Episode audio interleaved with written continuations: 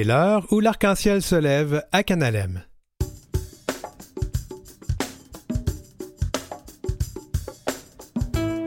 Au sommaire aujourd'hui, comment mieux inclure les personnes des communautés queer dans les sports étudiants? Deux livres, deux lectures de vacances peut-être à la chronique Elle comme dans Lire. Deux chanteurs queer, deux suggestions musicales de vacances à la chronique Arc-en-ciel musical. Et puis, réservez tôt pour mieux voyager. Là, on parle pas de vacances d'été, mais d'hiver et misère. Me voilà qui parle d'hiver alors que l'été ne fait que commencer. C'est l'heure où l'arc-en-ciel se lève.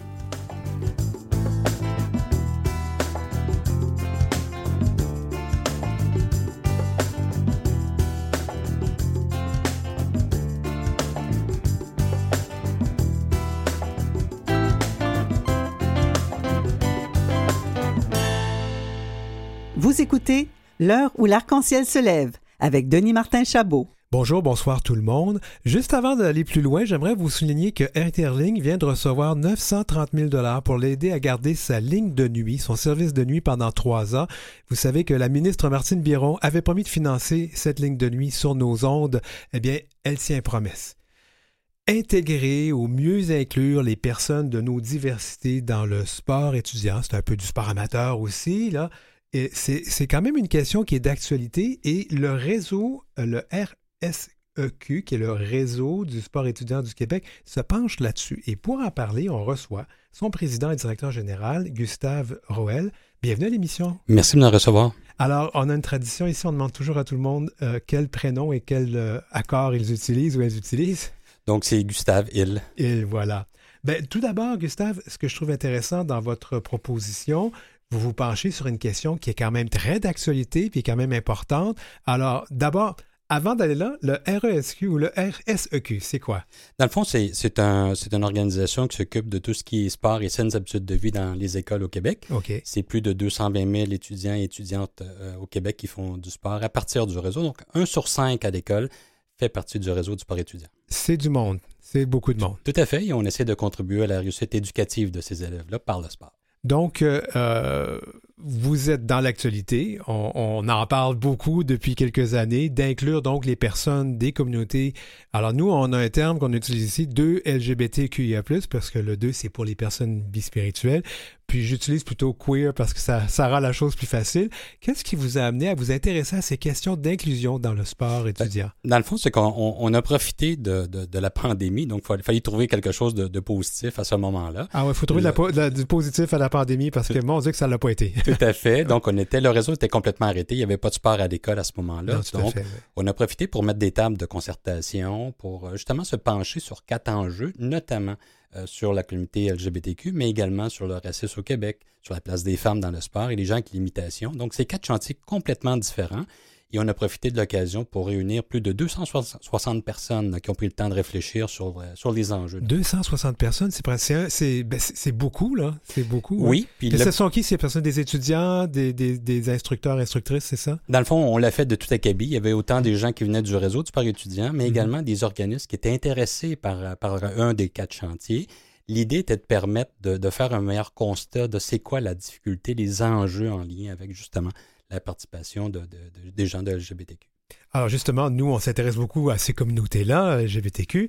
Euh, quels sont les constats que vous avez faits dans, dans le sport étudiant? Dans le fond, ce qui est intéressant, c'est qu'on a fait un, sondage parmi euh, des étudiants donc de 14 ans et plus jusqu'à l'universitaire, plus de 6 000 répondants qu'on a reçus. Et ce qui est intéressant, c'est qu'une constance qui se ressortait dans les quatre chantiers, c'est que la place des femmes, dans le fond, euh, un impact encore plus important dans les quatre chantiers. Donc, quand on parle de, de volet transversal, c'est beaucoup ressorti. Donc, par exemple, une femme a beaucoup plus d'enjeux au niveau du racisme au Québec, mais également au niveau de tout ce qui est l'acceptation sur LGBTQ également. Donc, ça, c'est un, un, élément important qui, qui est ressorti de la consultation.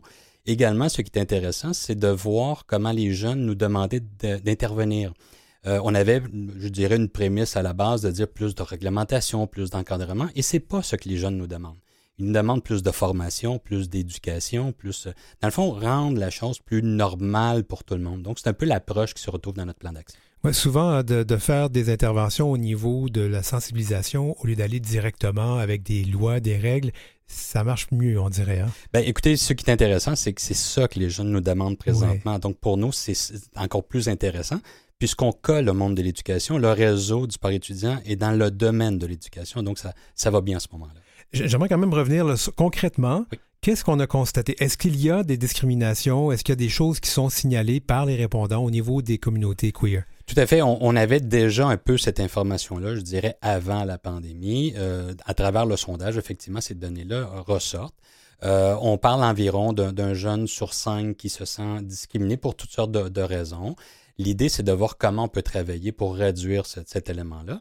Et je dirais, l'orientation qu'on a essayé de prendre, c'est un peu comme euh, ce qui s'est fait au niveau du port de la ceinture. Hein. Donc, s'adresser aux plus jeunes pour les amener tranquillement à changer, je dirais, la société de demain. Mhm. Et donc, travailler également avec les fédérations sportives.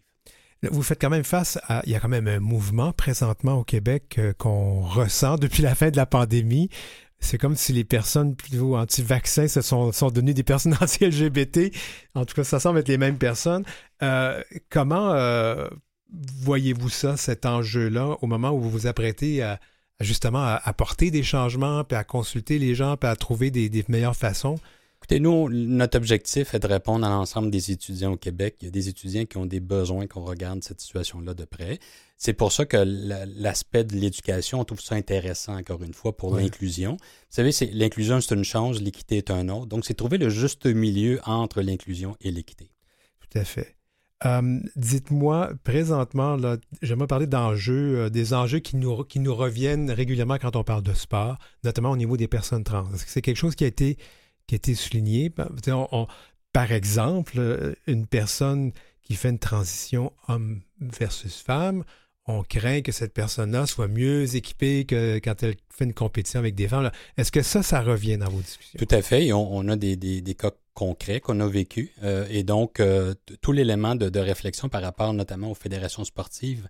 C'est le, sport, malheureusement, historiquement, c'est très binaire. Hein. Donc, mm-hmm. euh, les hommes ont, des, standards différents, ont des distances différentes, les, femmes également. Donc, tout ça est, est, venu sur la table. Et un des éléments, c'est de voir, est-ce qu'on peut avoir des balises communes d'une discipline à l'autre? Euh, présentement, vous savez, l'athlétisme va le gérer d'une certaine façon, alors que le volleyball complètement d'un autre. Pourquoi? Alors, comment on peut trouver des balises communes à travers tout ça? C'est quand même intéressant dans le sport qu'on a souvent dit, c'est le dernier placard où les gens vont. Tout à fait. Où les gens ne, les gens ne sortent pas, hein, le vestiaire étant le dernier placard. Euh, vous, vous l'attaquez de front. Jusqu'à maintenant, vous en, ça fait quand même quelques semaines que vous en parlez. Comment est reçue euh, votre, euh, votre proposition? Ben, je vous dirais que c'est bien reçu par la population étudiante. Bien sûr qu'on reçoit des gens qui ne sont pas nécessairement contents de, la démarche qu'on fait. Nous, encore une fois, notre focus, c'est les étudiants. C'est pour ça qu'on fait notre démarche. Donc, faire en sorte que tout le monde puisse retrouver leur place, mais surtout la préoccupation de se concerter dans le milieu. Donc, euh, je reviens à la base sur laquelle les étudiants nous ont ramenés plus qu'on aura d'éducation, plus qu'on sera capable de, communiquer les informations, c'est plus l'élément qui est demandé par nos jeunes. Parce que vous, vous avez, vous êtes quand même vous fiez aussi aux fédérations sportives. Elles, sont en train, elles aussi, de revoir comment elles vont gérer ce qu'on appelle le, sport non le sport binaire avec euh, le sport non binaire. Comment on va faire ça? Là, vous n'avez pas de solution concrète. Vous dites aux gens, là, il faut vraiment euh, s'éduquer, puis savoir, puis se consulter tout le monde, voir qu'est-ce qu'on va faire. Exact. Dans le fond, on prend le leadership de dire il faut que ça bouge. Il faut que ça bouge. Donc, on est parti de cette, de cette démarche-là. On a mis en place un comité conseil aussi indépendant qui va venir s'assurer que le travail va se faire. On ne voulait pas faire un rapport ou, euh, ou un plan d'action qui va être tabletté. On voulait quelque chose qui soit concret. Donc, d'avoir ce comité-là va faire en sorte qu'on va aller de l'avant. Donc, le réseau prend le leadership d'asseoir l'ensemble des partenaires qui, ont des besoins comme nous, mhm. euh, dans bien des cas d'apprentissage. Vous savez, les, fédérations ont quand même un défi important. Ils sont en lien avec une fédération canadienne, avec une fédération internationale. Les balises partent souvent de, ce volet-là. Alors, comment faire ce pont-là vers la grande majorité de nos jeunes qui n'iront pas au niveau international? Tout à fait. Euh, avec qui euh, fonctionnez-vous? Vous parlez de vos, vos, partenaires au niveau des écoles vos partenaires au niveau des fédérations sportives. Est-ce qu'il y a d'autres groupes? Est-ce que vous faites appel à d'autres organisations, notamment LGBT peut-être? Oui, c'est-à-dire qu'on on essaie de, le faire de la, façon la plus large possible. Encore une fois, on n'a pas l'expertise. On souhaite que les experts puissent s'asseoir autour de la table. Et, ça fait partie de notre plan d'action. Donc, quand on parle d'un leadership, c'est d'asseoir les bonnes personnes autour de la table. Donc, pas nécessairement juste des organismes, mais également le ministère avec nous, mm-hmm. euh, qui a un rôle à jouer aussi sur la suite des choses. J'avais vu le, nom d'Interling, peut-être, avec qui Tout à fait. Interling fait partie de notre comité conseil, donc euh, on l'a invité à venir siéger. Bien sûr que Interling a, je dirais, une orientation très spécifique, mais on, s'attend à ce que ça nous permette d'aller beaucoup plus loin. Qu'est-ce que vous aimeriez voir au bout de tout cela? Je pense que ce que le réseau souhaite vraiment, c'est un changement de société. On ne souhaite que ce soit plus simple pour tout le monde de faire du sport, ce soit inclusif. Donc, euh, on souhaite vraiment qu'encore une fois, je, faisais l'adéquation un peu avec le port de la ceinture, que, que dans 15-20 ans, on, ça soit plus une situation problématique, que ce soit normal dans laquelle on puisse euh, évoluer en sport. On ne on se posera plus la question car lorsqu'on demande une, entrevue avec quelqu'un, puis on lui dise en début d'entrevue quel pronom et quel accord vous, utilisez, ça va devenir une deuxième nature pour tout le monde. Exact. Euh, le sport, est-ce que c'est aussi une façon pour vous qu'on pourra peut-être parce que le sport, c'est inclusif habituellement. Hein. Les, gens s'installent devant le téléviseur pour regarder le hockey. Je ne sais pas si ça se fait encore, mais c'est un sport. Le sport, c'est un peu une façon de créer des liens. Exact. Voyez-vous peut-être que le sport pourrait contribuer à améliorer la société? On pense vraiment. Sinon, on n'aurait pas fait justement cette, cette démarche-là. C'est pour ça, encore une fois, que le, réseau, dans sa mission, c'est la réussite éducative. Donc, le sport est un moyen, tout simplement. Mm-hmm. Donc, d'être capable de rassembler tout le monde. On, voit de plus en plus des activités mixtes, euh, notamment au niveau du primaire. Maintenant, ce qu'on peut faire ce passage-là vers le secondaire? Fait partie également de toute la réflexion dans le plan d'action. Oui, on voit ça dans les, cours d'école, les, garçons, les filles et, les enfants non-binaires, s'ils s'identifient comme ça, on les voit tous jouer ensemble, il n'y a pas de, a pas de, différence. exact, exact. Donc, on veut chercher un peu la même chose. C'est sûr que quand, lorsqu'on tombe dans des sports un peu plus de compétition, c'est régi par des fédérations sportives, c'est de la raison pour laquelle on les inclut dans cette réflexion-là. Oui, parce que vous ne pouvez pas changer ça vous-même. Ben, on peut le faire au niveau de l'école, mais à un moment donné, si on veut plus loin. Exact. C'est ça. Euh, donc, on va voir des changements à, côté, à compter de cet automne, vous pensez? Oui, mais le plan d'action nous, nous amène jusqu'à euh, la fin de 2024 et euh, c'est un, je dirais, un plan assez ambitieux. La première étape, c'est vraiment de mobiliser le, milieu pour, pour créer des, des, changements et les changements, on les souhaite le plus rapidement possible. En tout cas, le sport, c'est la santé c'est bon d'en pratiquer, même quand on est LGBT, c'est même très bon de faire tout le monde. Merci beaucoup à vous encore, euh, euh, Monsieur Gustave Roel, qui est président directeur général de, euh, du réseau du sport étudiant du Québec. Merci. Merci de l'invitation. En bref. Le sentiment d'insécurité s'est aggravé depuis le début de l'été dans l'est du village à Montréal. Des tenanciers craignent même de devoir fermer leurs terrasses faute de clients. Pourquoi? Martin Barrette, gérant du cabaret Expose, déplore des bagarres qui éclatent à toute heure du jour et de la nuit, des seringues qui jonchent le sol et du vandalisme répété. Tout près, le propriétaire du bar Le Cocktail, Luc Généreux, envisage de fermer sa terrasse qui lui coûte plus cher qu'elle ne lui rapporte. Les problèmes liés à la toxicomanie et à l'itinérance ne sont pas nouveaux dans l'est du centre-ville. Depuis la pandémie, plusieurs reportages ont fait état d'une cohabitation difficile entre les commerçants et la population en situation d'itinérance. En janvier, le magasin Archambault, situé à l'angle des rues Berry et Sainte-Catherine, annonçait qu'il fermait ses portes à raison de l'évolution du tissu urbain autour de la place Émilie Gamelin. Les employés du cocktail disent avoir peur de retourner à la maison au milieu de la nuit après le travail. L'administration de Valérie Plante a créé une cellule de crise contre l'insécurité sur le terrain. Les résultats tardent toujours à se concrétiser. Source, la presse.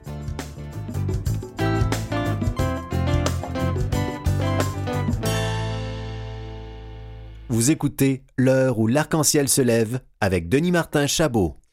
Et c'est en cette dernière émission de la saison, ne vous en faites pas, on revient en septembre, le 11 septembre, mais c'est la dernière chronique de la saison.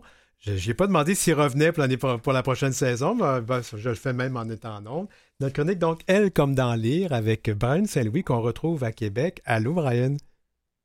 Bonjour, Denis Martin. Ça va bien? oui, ah, ça va bien. Ben là, les vacances s'en viennent euh, pour moi. Là. Demain, je pars en vacances. Ça va me faire du bien. Mais euh, bon, comme je, je, vais, je l'annonce là, mais je vais en reparler plus tard à la fin de l'émission. Je vais quand même animer euh, l'émission quotidienne ici pendant l'été, pendant cinq semaines.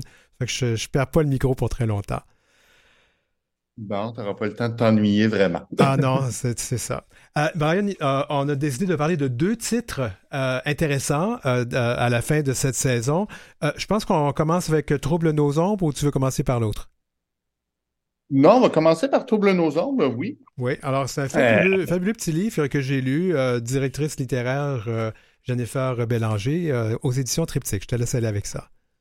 Oui, dans la collection Queer de Triptyque, un livre dont il faut parler, euh, possiblement, entre autres, parce que vous allez peut-être le manquer en librairie. Moi, mon gros point euh, que j'ai souligné pour ce livre-là, mon Dieu, que la jaquette n'est pas très invitante, la couverture noire et blanche. C'est un livre, il me semble, qu'on pourrait facilement ne pas voir en librairie. Euh, et pourtant, je vous invite vraiment à lire, portez attention à Trouble nos ombres. Euh, Trouble nos ombres, oui, c'est un recueil de nouvelles, comme tu l'as dit, sous la direction de Jennifer Bélanger, qui a lancé des, euh, des perches à différents textes, euh, différents auteurs pour recevoir des textes. Mm-hmm. Au sujet d'un peu, justement, c'est ça, nos ombres.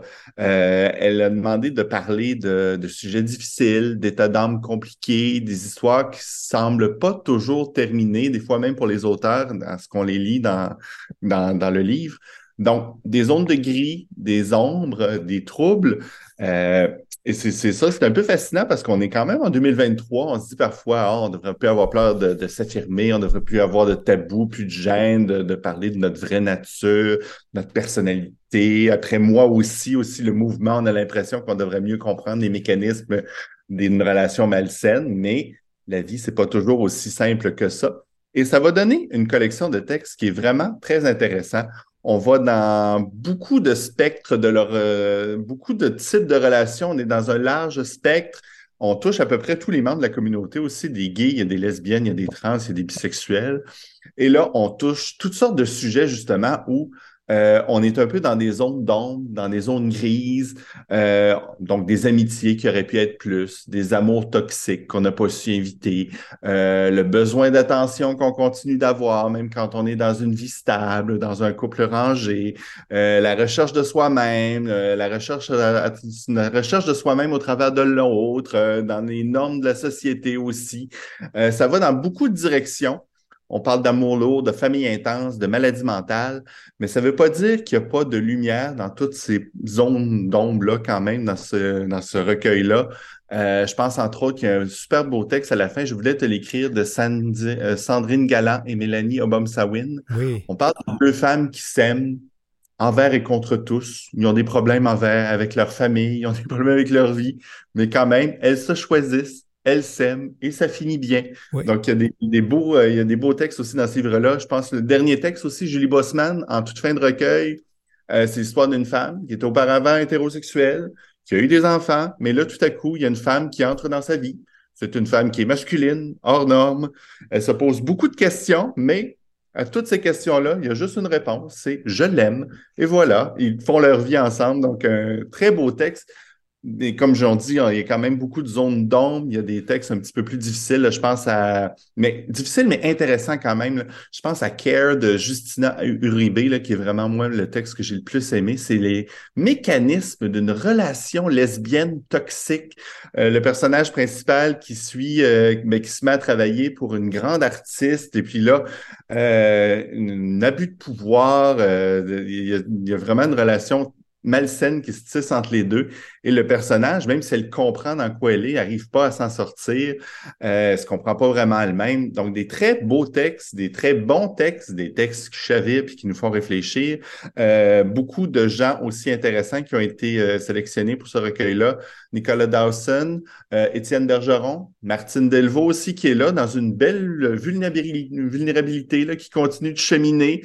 bref, des très beaux textes dans ce, ce recueil là Moi, j'ai beaucoup aimé ça. Il euh, faut juste passer euh, par-dessus la couverture, justement, et être intéressé par ce livre-là. Je sais que toi aussi, tu l'as lu, Denis Martin, parce que tu en as parlé. me ben, semblait. Euh, moi, ce que ce livre-là, en fait, moi, on me l'a envoyé, et quand j'ai vu la couverture, je me disais, oh boy, ça avait pas. Je me disais, mais c'est tellement drabe. Mais je me suis dit, on ne juge pas un book, un book, un livre à sa couverture. Et, vraiment, moi, j'ai trouvé ça très bon. Et ce que j'ai aimé, moi, j'ai aimé les gens qui se sont mis pratiquement à nu, vulnérables. Et j'ai aimé la lumière qui sortait malgré ça, parce que même s'il y avait de l'ombre, ben, je me disais, je me reconnaissais. Je voyais des choses qui, justement, ce fameux texte de, de relations toxiques, euh, c'est vrai que c'est un texte qui est dur, mais c'est un texte qui m'a aussi parlé parce que pour avoir vécu plus d'une relation toxique dans ma vie, mon Dieu, j'ai collectionne ceux-là. ça m'a parlé, puis je recommande cette lecture-là. Puis juste avant de te, replacer, de te redonner le micro, euh, ce livre va, être, va faire partie de, l'événement des livres et des paillettes de fierté littéraire avec euh, Barbada. Donc, ça va être le 7, je sais pas, je me trompe, le 8, le 8 août à 19h. On a, on a le temps de l'annoncer, mais pendant Fierté Montréal. Donc, c'est un des livres qui a été retenu justement parce qu'on a tellement trouvé ça beau.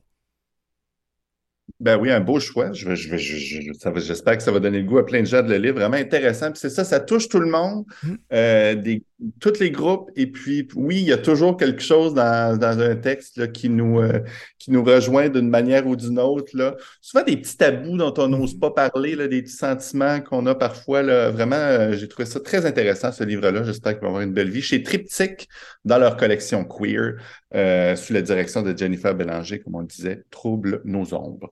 Le prochain texte, en fait, le prochain livre est de quelqu'un qui est connu ici à Canalem parce qu'il participe à beaucoup de, de, nos émissions comme chroniqueur, comme invité, Alain Labonté. Trois saisons et un puits de lumière. Oui, ben vous le connaissez peut-être parce qu'il, euh, comme, écrivain aussi, euh, il a eu un très grand succès il y a huit ans avec son livre Une âme et sa quincaillerie. Il parlait de la maladie mentale de sa mère qui avait eu des traitements d'électrochoc pour faire euh, soigner ça. Donc, on en avait, il avait eu beaucoup de succès avec ce livre-là. Euh, deux autres livres aussi qui ont attiré beaucoup l'attention. Il y avait entre autres fait paraître chez Stanké. Moi aussi, j'aime les hommes, un livre de correspondance avec Simon Boulris, qui continue d'avoir une belle vie. J'ai vu l'autre jour, euh, il n'y a pas si longtemps, que ça allait être réédité, nouvelle impression pour ce livre-là. Donc, ça continue de bien vivre. Qui avait fait Moi aussi, j'aime les femmes avec Penelope McQuaid. Donc, vous l'avez possiblement vu justement, la bonté un peu partout. Là, il nous revient avec trois saisons et un puits de lumière c'est l'été. Vous avez peut-être besoin de ce livre léger qui vous euh, fait réfléchir puis qui est quand même très positif. Là. Euh, Alain Labonté, donc, il va nous parler de, euh, de sa nouvelle vie dans ce livre-là. C'est une vie qu'il a choisie maintenant, un petit peu moins mouvementée, moins de travail, plus près des gens. Et là, les trois saisons, ben, c'est premièrement sa mère qui est à l'hiver de sa vie. On revient un peu là, sur justement son premier livre. Il va nous parler de sa mère, de la vie qu'il a eue avec elle. Euh, il va revenir sur son enfance, euh, de ses grands-parents avec qui il a habité, qui ont qui a été dans la même chambre qu'eux pendant quelques années, pendant qu'il était jeune. Donc, c'est des liens très spéciaux avec eux. Ensuite, sa mère qui était comme toujours euh, toujours à vouloir paraître heureuse, mais qui avait une dépression profonde qui a été traitée pour ça. Donc là, elle vieillit, elle abandonne sa maison, elle dépend de ses enfants. Donc, c'est un peu en écho aussi. Là, je trouvais que c'est dans le thème de l'année, le documentaire de Danny Turcotte où on parlait de vieillir gay, là, le dernier placard. Euh, veux, veux pas, on vieillit tous. C'est des questions qu'on se pose. Là, on se demande ben, comment je vais vieillir, comment je vais être? Euh, comment, qui va être autour de moi quand je vais être malade, quand je vais en avoir besoin. Ça, c'est vraiment le passage le plus intéressant du livre. je vous dirais celui-là justement où il parle de sa mère. Ensuite, ben, l'autre saison, ça va être le printemps, l'été. Euh, il va parler d'une relation qu'il a avec un enfant de l'enfant d'un couple d'amis. Il va l'appeler Bébé Lou et Bébé Lou va devenir grand, donc on le suit tout au long de son enfance. Puis on voit un peu le désir d'aller la bonté, de, de collaborer, euh, d'éduquer, de faire de cet enfant-là une belle personne finalement. Donc, il y a un peu un lien générationnel, sa mère, lui, l'enfant. Donc là, le bébé loup, il est au printemps, il est à l'été. On comprend, lui, qu'Alain la bonté, ça, c'est un petit peu plus arrivé à l'automne. Et quand on est à l'automne, on se prépare pour l'hiver, on se ramasse, on se replace, on met les choses au bon endroit dans sa vie. Donc, c'est un livre un peu de biographique, sans être, pardon, sans être un livre de, de de croissance personnelle ou trop d'émotions. C'est un livre qui est ben, plein d'émotions, qui est quand même direct, réconfortant, plein de bonté, plein de, belle énergie. Euh, c'est pas dégoulinant de, de, sentiments pour ceux qui aiment moins ce, genre de livre-là, mais c'est un livre quand même qui nous fait réfléchir. C'est un beau moment de lecture. Ça fait réfléchir au temps qui passe, aux gens qui nous entourent, à ce qu'on laisse autour de nous, au choix qu'on fait, au travail, au temps. Donc, euh, quand même des, un style assez épuré, assez simple, Mais euh, un beau roman qui se lit rapidement, puis justement, il faut passer aussi, encore une fois, au-delà des préjugés, parfois des livres plus dans l'émotion comme ça. Mais lui, j'ai trouvé ça très intéressant quand même. Euh, donc, euh, à découvrir là, ce, nouveau livre-là. Si vous avez aimé les précédents, vous allez peut-être aimer celui-ci, justement. Donc, une petite lecture d'été, peut-être à lire sur le bord de la plage au cours des prochaines semaines, qui sait. Ah, ou peut-être sur les bords de la Seine, mais ça, hein, je, donne juste un petit indice où je pars demain, là, mais... Brian, ça a été vraiment intéressant d'entendre tes commentaires euh, sur euh, des auteurs, autrices, et nous on dit aussi auteurs de nos communautés qui écrivent soit sur nos communautés ou qui écrivent point, parce que je pense qu'Alain n'écrit pas nécessairement sur nos communautés tout le temps. Euh, et euh, ça fait du bien. c'est vraiment, ça fait du bien d'avoir ce, point de vue sur notre littérature.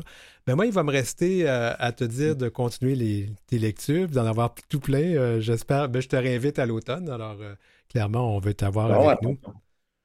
On va se donner rendez-vous. Justement, c'est ça, l'été arrive, c'est le temps d'en profiter. Vous parliez avec votre, autre, votre autre invité tout à l'heure, c'est le temps de bouger, de faire du sport, mais c'est le temps de s'asseoir, de lire des livres. Euh, on a fait plein de suggestions pendant la, pendant la saison, mais oui, il y a plein d'autres livres, euh, des livres moins récents aussi, là, à aller découvrir. Euh, c'est toujours intéressant de se plonger dans des histoires qui nous touchent avec des personnages qui sont près de nous. Donc, on a un bel été de lecture devant nous. Pourquoi ne pas en profiter d'ailleurs pour faire des recherches sur votre animateur d'émission préféré et aller voir ce que Denis Martin Chabot lui-même a écrit ah. comme livre? Ah oui, c'est vrai, j'en parle pas trop souvent, puis je me fais pas trop d'auto-promotion ici à l'émission, ça serait pas bien vu, mais effectivement, oui. Je sais, mais je me permets de dire quand même là, que ceux qui veulent euh, pendant l'été, j'avais déjà lu de tes romans quand même, j'avais trouvé ça très intéressant. Ça aussi, c'est des lectures à découvrir, donc allez voir, mais c'est ça, il y en a plein d'autres, bien sûr, donc euh, à découvrir des livres, ça faut prendre, c'est ça, faut prendre le temps parce que aussi pour euh, justement les les maisons d'édition, les, auteurs, euh, ils prennent le temps de parler à, nos communautés et c'est bien de leur donner justement et visibilité et, lectorat pour que ce, courant-là continue parce qu'on a toujours besoin de, ces voix-là qui parlent de nous finalement. Donc, de, de, les lire comme lecteur, c'est toujours très positif. Voilà. Ben, merci beaucoup, Brian. Merci beaucoup. Ben, on, se, dit euh, à cet automne. Oui, cet automne. Bonne dernière euh, demi-heure d'émission. Merci.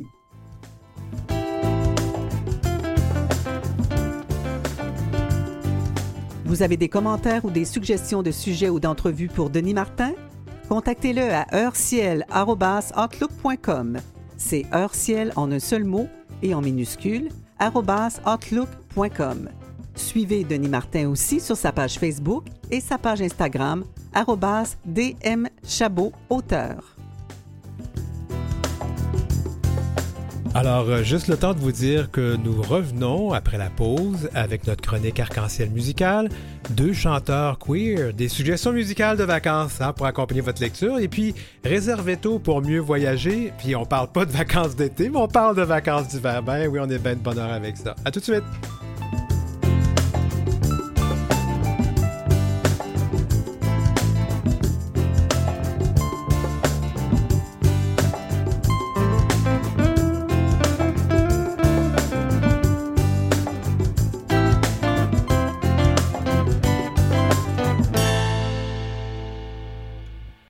De retour à l'heure où l'arc-en-ciel se lève.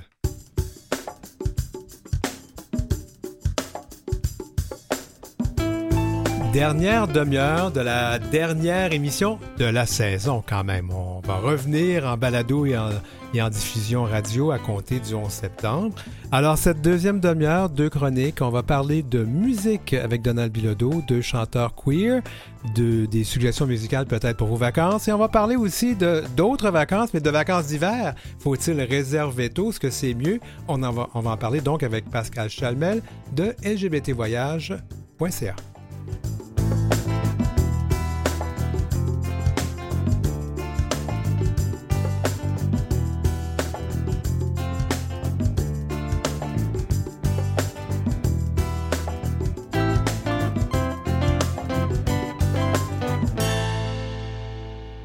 écoutez L'heure où l'arc-en-ciel se lève avec Denis Martin Chabot.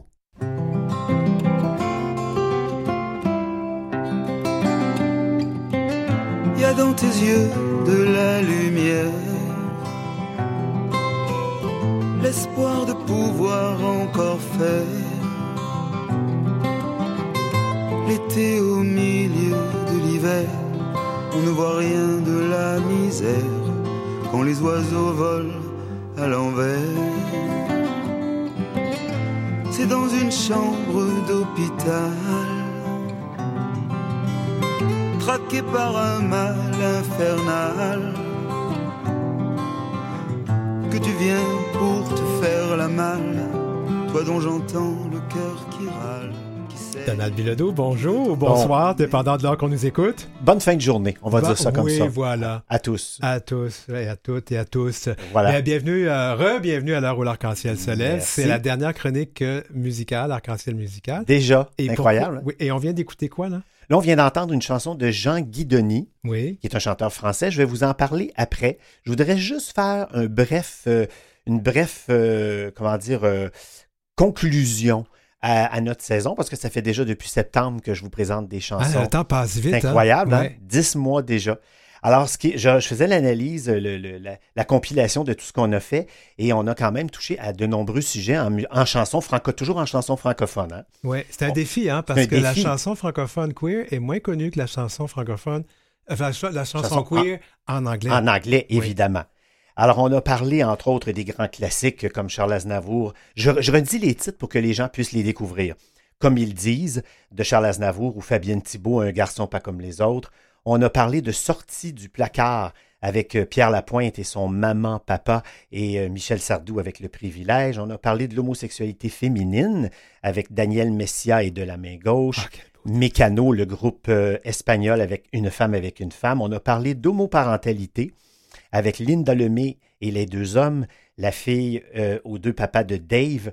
On a parlé d'amour, bien sûr, avec le chanteur Andy Je t'aime et Pierre Lapointe en, duo avec Mika pour leurs six heures d'avion nous séparent.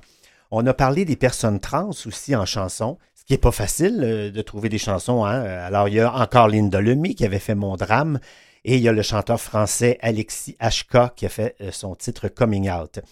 Je vous ai présenté des artistes de France, Emmanuel Moire, euh, Eddie de Preto avec son Kid, Ah, quelle chanson incroyable. extraordinaire, touchant, oui, oui, touchant. Oui, oui. Euh, Bi avec Alizé, dont on Mhm. avait fait quelques petits gags, si tu te souviens, on s'était Oui. amusé. On avait parlé de Zazie avec euh, Adam et Yves. Je vous avais parlé aussi de la Belgique avec notre chère Lara Fabian et La Différence, et la chanteuse Angèle avec Ta Reine. Alors, revenons. Revenons à aujourd'hui. Oui. La chanson s'appelle N'oublie jamais qui tu es. C'est du chanteur français Jean-Guy Denis.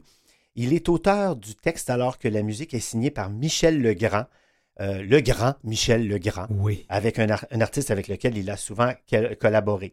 Je vais vous parler un peu de Jean-Guy Denis parce que c'est étonnant de voir, il a quand même presque une cinquantaine d'années de carrière, de voir qu'il n'est pas vraiment connu au Québec, alors qu'en France, il a déjà fait 16 albums, des compilations, des albums euh, en concert. L'océan est vraiment une frontière Oui. musicale, avec- malgré Internet et malgré nos, nos réseaux sociaux. Pourquoi Michel Sardou est connu et pourquoi Jean-Guy Denis ne l'est pas? Allons savoir. Ouais. Ben, c'est la même chose, on peut dire le contraire. hein. Pourquoi euh, Robert Charlebois a été connu en France et Jean-Pierre Ferland presque pas? Euh, c'est un mystère. Toujours est-il que Jean-Guy Denis est né en 1951 euh, à Toulon, en France. Il a donc 72 ans. Il a débuté sa carrière vers 1975, mais c'est avec l'arrivée des années 80 qu'il connaîtra ses premiers succès. Ouvertement gay, il n'hésite pas à le chanter et à chanter aussi tout ce qui entoure ça, surtout à l'époque, la solitude, le désespoir, l'arrivée du sida évidemment et la mort. Oui, on l'a même entendu dans les premières paroles. là, Dans les premières paroles, je vais y revenir dans quelques instants. Juste vous dire que lors de son premier grand spectacle en 1980, il est arrivé sur scène maquillé de blanc et vêtu de noir. Il a obtenu un énorme succès tant critique que public. Euh, Guy Denis se dévoile enfin tel qu'il en est lui-même, avec ses blessures et ses angoisses. D'ailleurs, il n'hésite pas à chanter des chansons qui sont très difficiles, euh, où se dégage un relent de sexe et de mort. Euh, tout ce qui est difficile l'intéresse, la honte du mur de Berlin, par exemple, ou encore même le sadomasochisme dans sa chanson qui s'appelle La Punition. C'est un artiste très, très euh, aimé en France. Il a d'ailleurs reçu deux fois le Grand Prix de l'Académie Charles Cros, une première fois en 1981 et une autre en 87. Concernant la chanson d'aujourd'hui, euh, N'oublie jamais qui tu es, allez entendre ça sur YouTube, c'est vraiment magnifique. Euh, il a fait cette chanson-là en 1995. C'est paru sur un album qui s'appelle Vertigo. Alors, l'histoire est celle, vous l'aurez remarqué par les premières, euh, le, début du texte, euh, celle d'un homme qui rend visite à son ami mourant du sida à l'hôpital. Alors, malgré la tristesse euh, du sujet, on sent beaucoup de douceur dans la mélodie et le texte, comme si le chanteur avait fait la paix avec ses démons du passé. Je ne vais pas vous lire la totalité du texte, mais je vais vous lire quelques extraits. Alors, bon, dans le, on a entendu le début, et là, il dit C'est dans une chambre d'hôpital, traqué par un mal infernal, que tu viens pour te faire la malle, toi dont j'entends le cœur qui râle, qui saigne, qui veut encore aimer, mais n'oublie jamais qui tu es. Alors tu croyais qu'on te disait Faut-il mentir pour mieux rêver? Un virus, ça n'a pas de forme. Il est venu pour que tu dormes, toi qui toujours vécu hors norme. Hmm. Euh, bon, euh, le texte se déroule comme ça jusqu'à la fin et je veux juste vous la lire parce qu'il dit un jour où je te re- le jour où je te rejoindrai au pays des hommes couchés, là-bas entre vent et marée, nos larmes on les aura séchées, on oubliera qui on était, on oubliera qui on était. Ah mon Dieu, ça parle beaucoup. C'est. Ouais. puis là je vous lis euh, juste quelques extraits, mais allez vraiment lire le texte et entendre la chanson. Puis je pense pour surtout ceux et celles qui n'ont pas vécu les années 80 comme nous l'avons vécu, toi C'est et ça, moi. exact. Euh, donc, je, recommande, puis d'ailleurs, on va en reparler, mais je recommande aussi la pièce N'essuie jamais de larmes sanguin qui va être jouée ici à Montréal, en fait, finalement, au Théâtre du Oui, CEP en vrai. décembre. On va certainement reparler dans la prochaine saison. Ouais. Et je pense que là, là, on a vraiment sûrement le temps de se rappeler ce que c'était parce que je pense que les gens oublient. Là. On oublie. on- Puis moi, je peux pas oublier parce que moi, j'ai fait mon coming out en plein dans la- l'arrivée du sida en 1983. Imaginez. Même chose que moi, puis je l'ai attrapé pareil. C'est agréable de dire ça à nos parents. Euh, je suis gay et le sida arrive en même temps. Oh là là, Euh, quelle époque. Alors, Jean Guidoni et Michel Legrand. Donc, ils ont eu, c'est ça, uni leur talent sur l'album Vertigo. C'était pas la première fois qu'ils travaillaient ensemble. Euh, Legrand en compose d'ailleurs toutes les musiques qui se marient avec des thèmes récurrents du répertoire de Jean Guidoni, donc le sida, le mensonge, l'intolérance, mais aussi l'humour. Euh, le duo Le Grand Guidoni, d'ailleurs, se retrouve au Casino de Paris pour un spectacle euh, du nom de Comment faire partie de l'orchestre, qui a été chaleureusement salué par la critique. Donc, un artiste à découvrir, comme je vous dis, il a publié 16 albums, 6 albums en concert, plusieurs compilations. Donc, dommage. Je pense qu'il n'est pas venu souvent au Québec, peut-être même qu'il n'est jamais venu. faudrait vérifier. Il est temps Mais- qu'on change ça. Mais il serait temps qu'on change ça. On, Exact. on écoute un autre extrait musical, puis on en reparle. Excellent.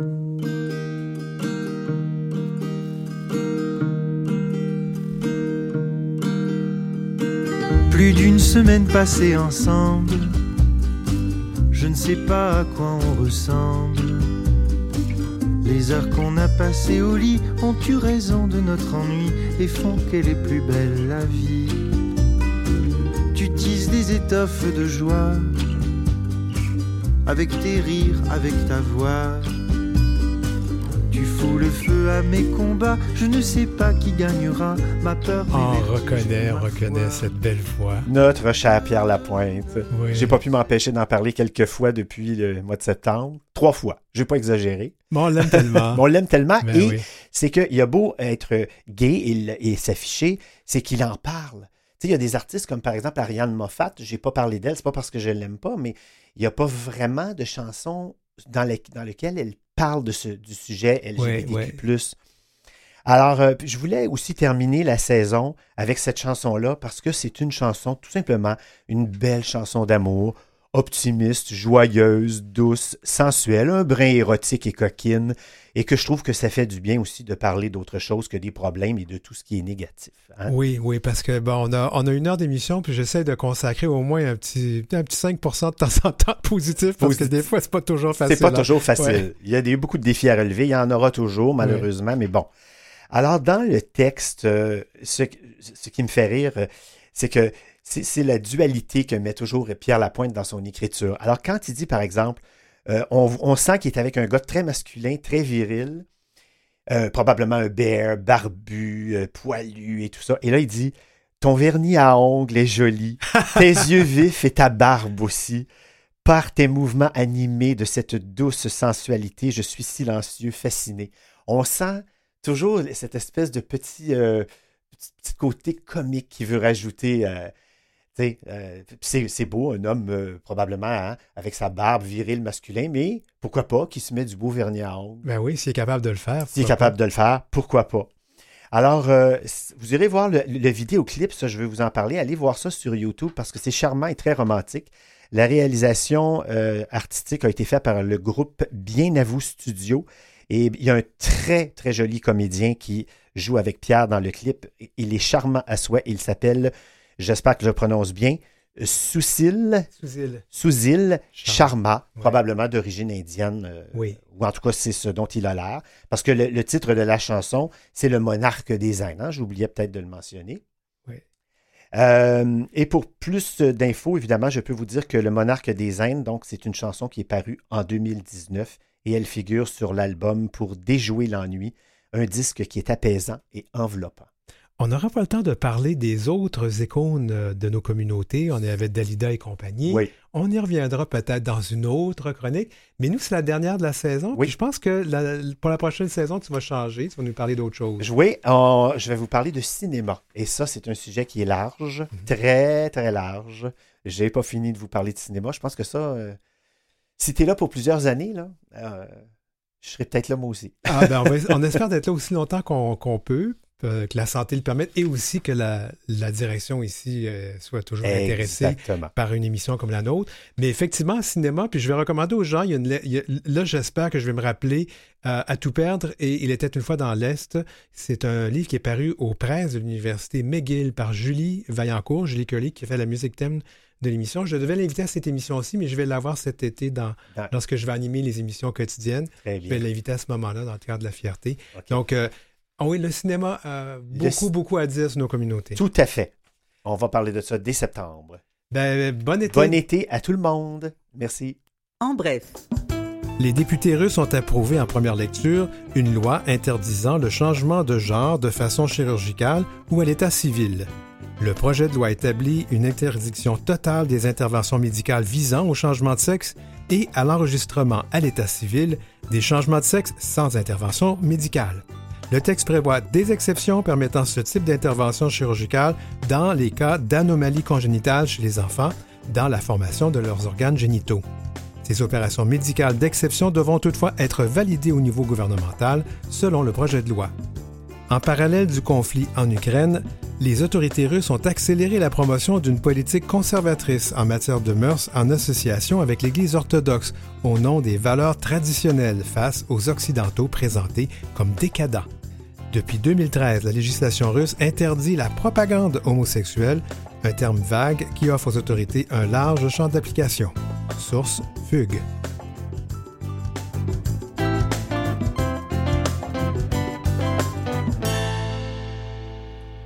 Vous écoutez L'heure où l'arc-en-ciel se lève avec Denis Martin Chabot. Et c'est la dernière chronique de la saison aussi de notre chronique Voyage. Euh, c'est toujours Pascal Chalmel qui est euh, euh, propriétaire et, agent de voyage aussi de LGBT, lgbt.ca Voyage. J'espère que je ne me trompe pas. Non, voyage.ca. Et mon Dieu, je savais que je n'allais pas me tromper aujourd'hui. Allô Pascal? Bonsoir. Ça va bien? Oui, ça va bien, ça va bien. Ben là, on termine, on termine l'émission et la saison avec toi. Et euh, je fais rire les gens parce que moi, je pars en vacances d'été, mais, mais, on va parler de vacances d'hiver, nous. Juste pour faire changement. Oui. Alors, pourquoi on parle de vacances, de vacances d'hiver? Bon, question de bien se préparer. Je dirais qu'en ce moment, bah, c'est sûr, en plus avec la température adéquate un petit peu en ce moment, il fait pas très beau. Donc, c'est le fun de penser à long terme. Ouais. Donc, euh, si je regarde avec plusieurs de nos fournisseurs ici, il y a des belles promotions. Jusqu'au mi-juillet à peu près, il est temps de réserver ses vacances d'hiver. Et je dirais aussi que le- la revanche du voyage est, est vraiment, vraiment à, à nos portes, si on veut. Les gens veulent voyager. Et je peux remarquer qu'ils réservent beaucoup d'avance en ce moment parce qu'il y a des belles promotions. Et pour les gens qui, qui désirent en profiter, ben, euh, c'est le temps de réserver pour l'année prochaine parce qu'il y a des belles économies à faire déjà. Donc, on parle de des vacances, de vacances qui commenceraient genre novembre jusqu'à la fin de l'hiver, c'est ça?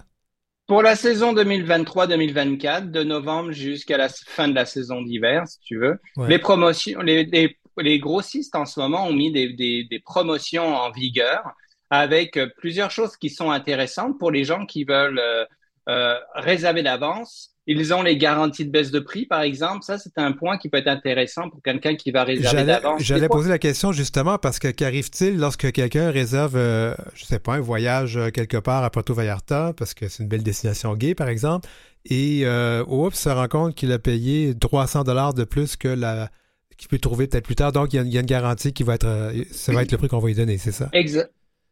Exactement. Tu as le droit à une fois, par exemple, de l'heure de ton achat, quand tu achètes le produit avec la garantie de baisse de prix qui est incluse. En ce moment, plusieurs fournisseurs l'incluent, cette garantie qu'on doit payer généralement.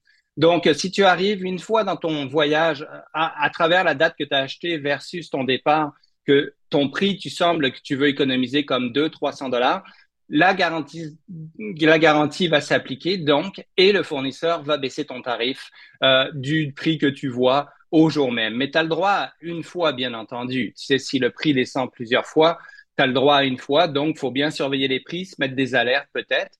Mais c'est quand même des fois intéressant. Hein. Euh, j'ai plusieurs clients qui l'ont utilisé dans les années précédentes et ça peut être intéressant. Le dépôt aussi, en ce moment, les dépôts avec plusieurs fournisseurs, le dépôt est réduit, si tu veux.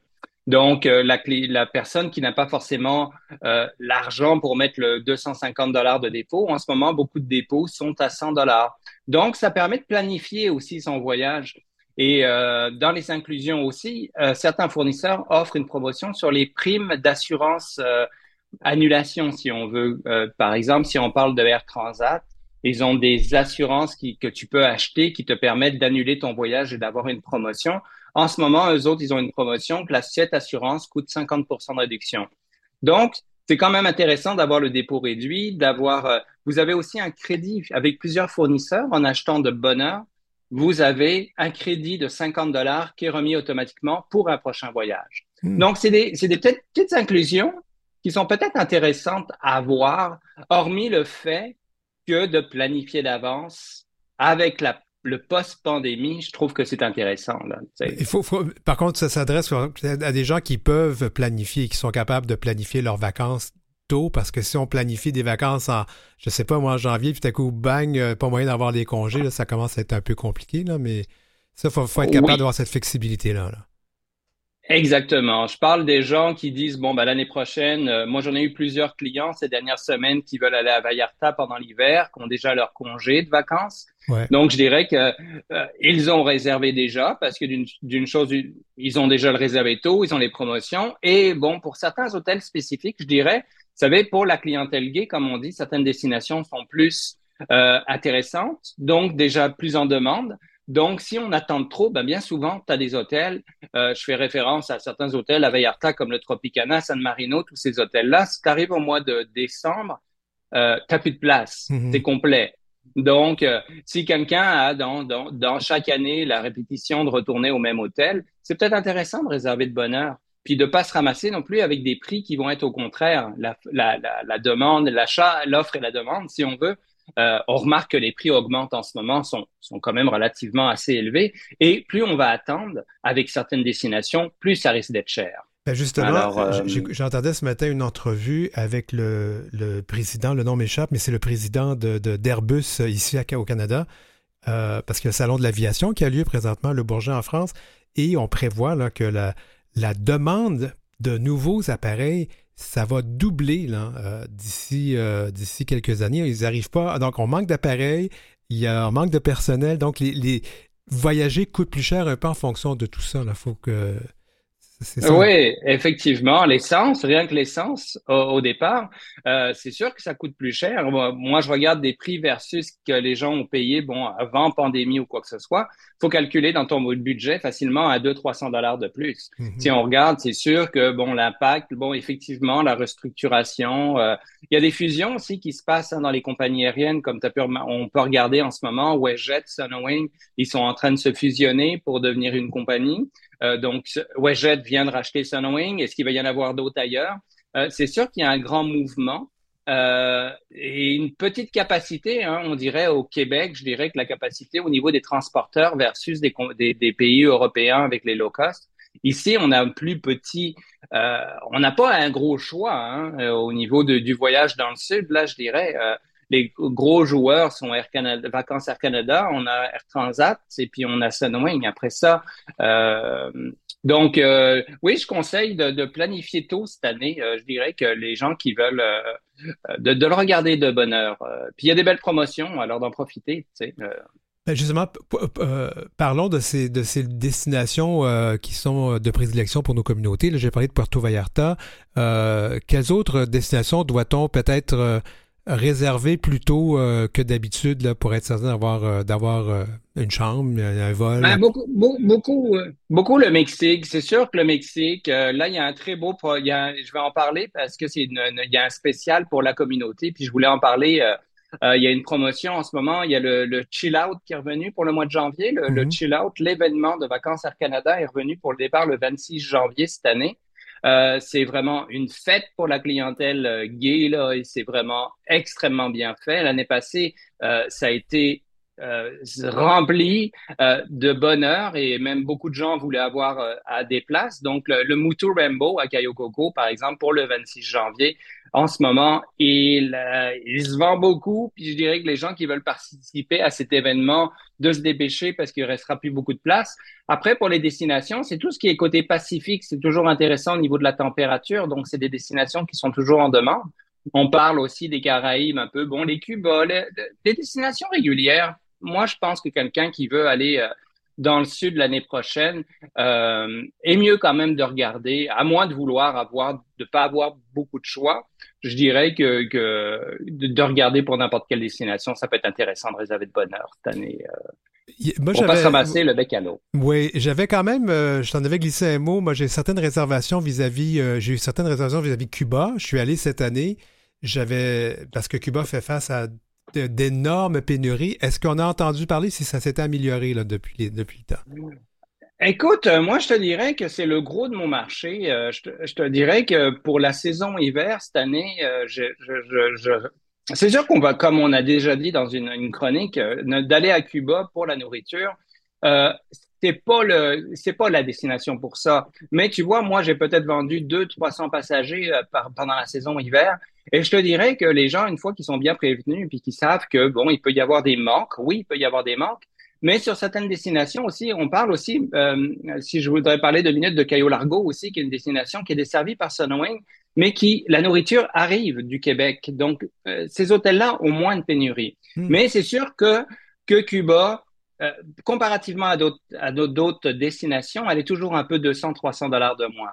Donc euh, c'est sûr que tu peux pas avoir la nourriture d'un hôtel euh, demi à Punta Cana ou d'un hôtel sur la Riviera Maya euh, à Cuba, mais si tu vas pour les plages, si tu vas pour le peuple, si tu vas pour du soleil, c'est largement bien. Puis bon, tu manges moins, tu as moins de variété, mais tu manges toujours. Moi, j'ai pas un client durant ma saison hiver, et Dieu sait que j'en vends beaucoup parce que c'est une destination ouverte pour la communauté. Euh, ils sont très ouverts. Maintenant, tu sais, même on parle de la Havane, tout ça, c'est très ouvert. Donc, euh, si on limite ces choix-là, c'est sûr, si on limite, si un client qui dit je veux pas aller à Cuba, ben, tu te limites beaucoup de place. Mais c'est sûr que quand on le vend, on le vend pas pour la nourriture, on le vend pour le reste de, de, de, de ça. C'est ça, exactement. Oui, parce que Cuba est quand même très ouverte comme communauté. Euh, le mariage, tout, tout est tout, c'est un tout inclus, c'est le cas de le dire à Cuba. Oui. ouais, pour les droits. Oui. Ouais. Tout à fait. Et sinon, ben, il y a le Mexique. Et puis sinon, ben, écoute, euh, on voyage et puis euh, ceux qui peuvent se le permettre, parce que voyager, c'est pas toujours tout le monde qui peut se le permettre. Alors, c'est clair que c'est une, ceux qui le peuvent, ben, en profitez-en. C'est des chanceux dans la vie. Là. C'est quelqu'un qui peut prendre un avion, là, c'est un chanceux. Là. Ouais, euh, euh, puis, je dirais que c'est, oui, c'est un privilège. C'est un privilège. Ben, c'est un privilège, euh, Pascal, de, de, de, pouvoir te parler régulièrement de, de, voyage et de donner tes bons conseils pour nos communautés. Donc, on réserve tout, on se prévaloir, on va se prévaloir d'une assurance pour si les, les, le, le, voyage coûte moins cher. Et aussi, une assurance annulation, c'est toujours une bonne chose à faire aussi. Toujours, toujours, toujours bien s'assurer, ça c'est le plus important. Et puis de l'assurance pour là-bas sur place si on est malade, toujours important. Ben, merci beaucoup, Pascal. Ben, ça m'a fait plaisir. Bonne soirée. Bonne soirée. Et puis on se retrouve probablement euh, dans la prochaine saison. Pas de problème. Bye. Bye.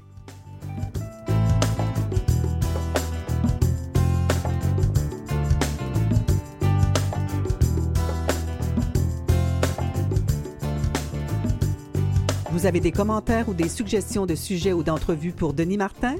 Contactez-le à heurciel.outlook.com.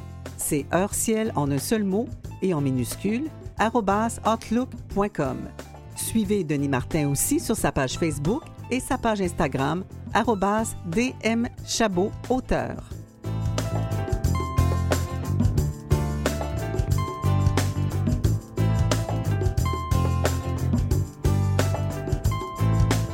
C'était l'heure où l'arc-en-ciel se lève pour ce lundi 19 juin 2023. Comme le disait tout à l'heure Donald Bilodeau, ça fait dix mois qu'on fait cette émission-là, ça, ça passe vite. Nous allons prendre une pause euh, jusqu'au 11 septembre 2023. On va revenir euh, à ce que je sache, même case horaire et même diffusion et même euh, site de téléchargement pour notre version balado.